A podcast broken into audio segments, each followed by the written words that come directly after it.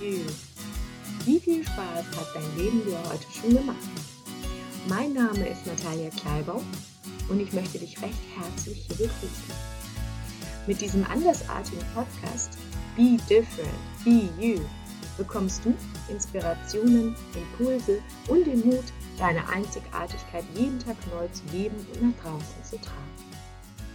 Mein erfolgreicher Kauf einer Gartenlaube und wie ich es geschafft habe, sie zu bekommen, trotz einer langen Warteliste. Darum geht es in dieser Folge. Ich wünsche dir dabei viel Spaß. Kennst du diesen Spruch, die lebt in ihrer eigenen Welt? Oder die ist irgendwie anders? Ich kenne ihn nur zu gut. Das wurde immer wieder gern von mir behauptet.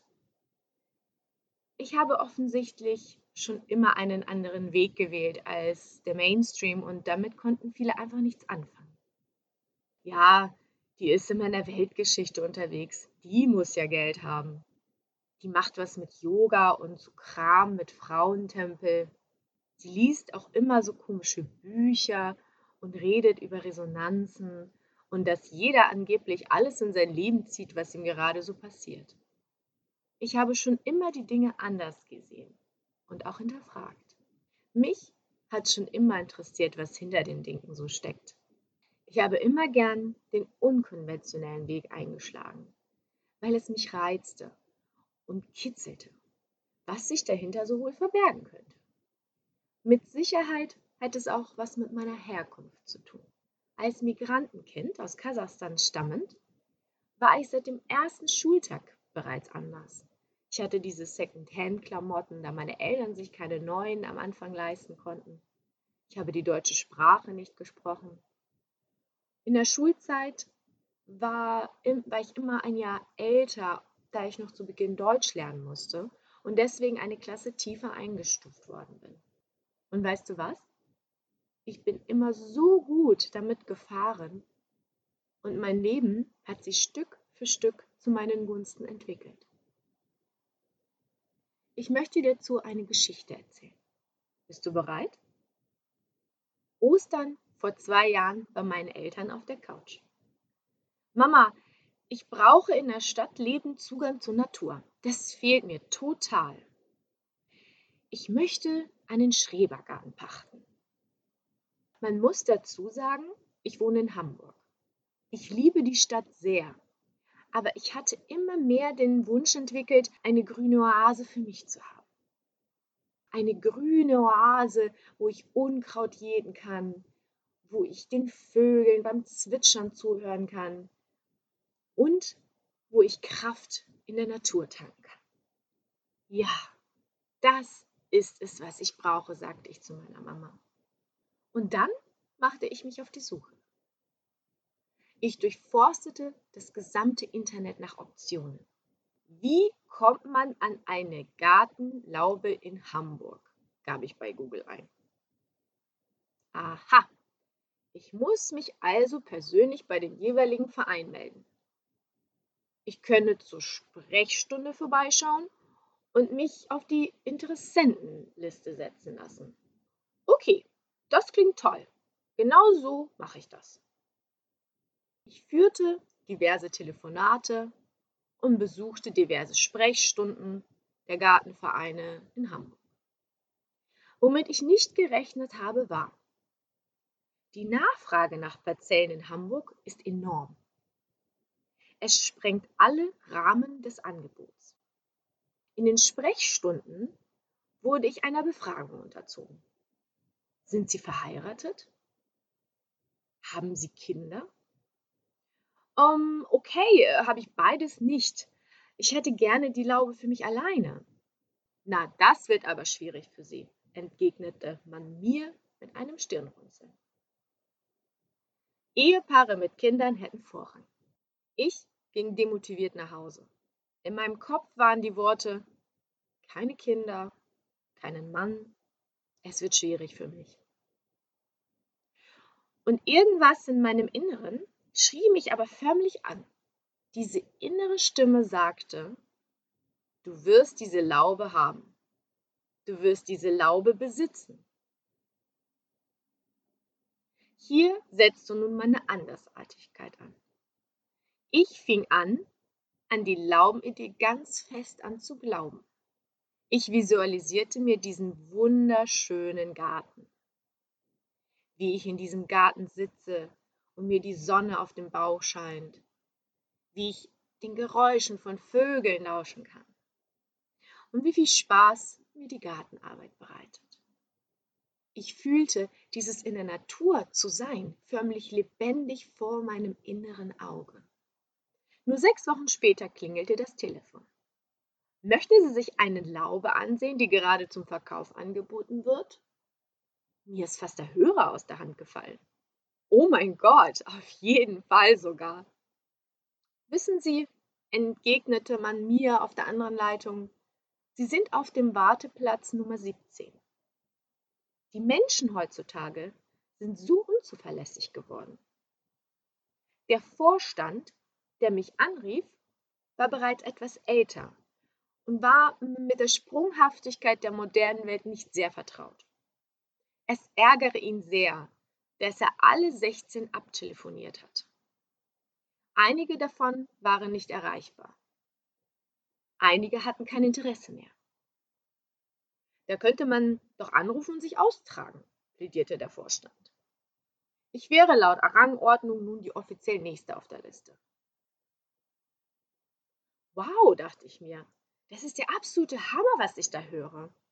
Die 17. auf der Liste und ich bin dran. Ich machte recht zügig den Termin. Ich fahre mit dem Rad durch die Gartenanlage. Schön hier. So ruhig und gepflegt. Oh, hier muss es sein. Das ist sie? Die Laube, die zum Verkauf steht? Das ist das Wunderschönste, was ich je gesehen habe. Der Garten ist riesig. 400 Quadratmeter Land. Die Laube ist top in Schuss. Üppige Bäume und Sträuche. Ein uralter, schöner Wein rankt die Terrasse empor. Ein nettes älteres Ehepaar begrüßt mich winkend. Okay, das ist es also. Wir machen einen Rundgang und ich bin sofort schockverliebt. Mir ist nach ein paar Minuten klar, das ist meine Laube.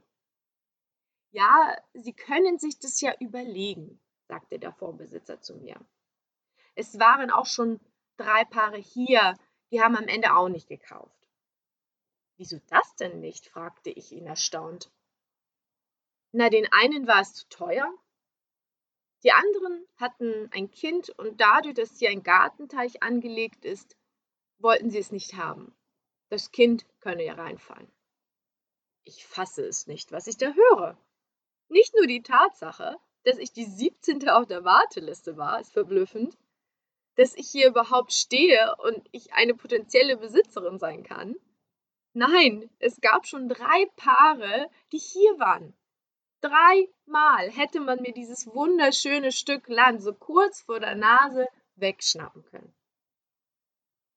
Es ist aber nicht geschehen. Und warum nicht? Ich bin fest davon überzeugt, dass es meine Andersartigkeit war. Meine Andersartigkeit hat mich glauben lassen, sie hat mich vorstellen lassen. Und siehe da, ich stehe hier in diesem wunderschönen Garten. Ich nehme es, sage ich zu dem Ehepaar. Etwas verdutzt fragen sie nach, wirklich? Sind Sie sicher? Zu 100 Prozent, antworte ich. Ich habe den Kauf recht zügig abgewickelt.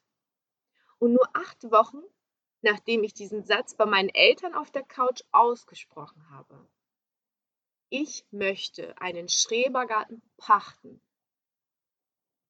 unterzeichnete ich den Kaufvertrag. Was wäre passiert, wenn ich den Aussagen der Leute geglaubt hätte? Dieses, es wird sehr schwer für sie. Lange Warteliste. Keine Kinder. Keinen Ehemann. Quasi keine Chance für mich. Ich glaube, es wäre genau so gewesen. Ich hätte keine Chance gehabt. Die Kraft des Glaubens ist so mächtig, so unfassbar mächtig. Fange an, an dich zu glauben. Fange an, dein Geist zu lenken. Hinterfrage, was dir erzählt wird. Hast du schon mal sowas erlebt?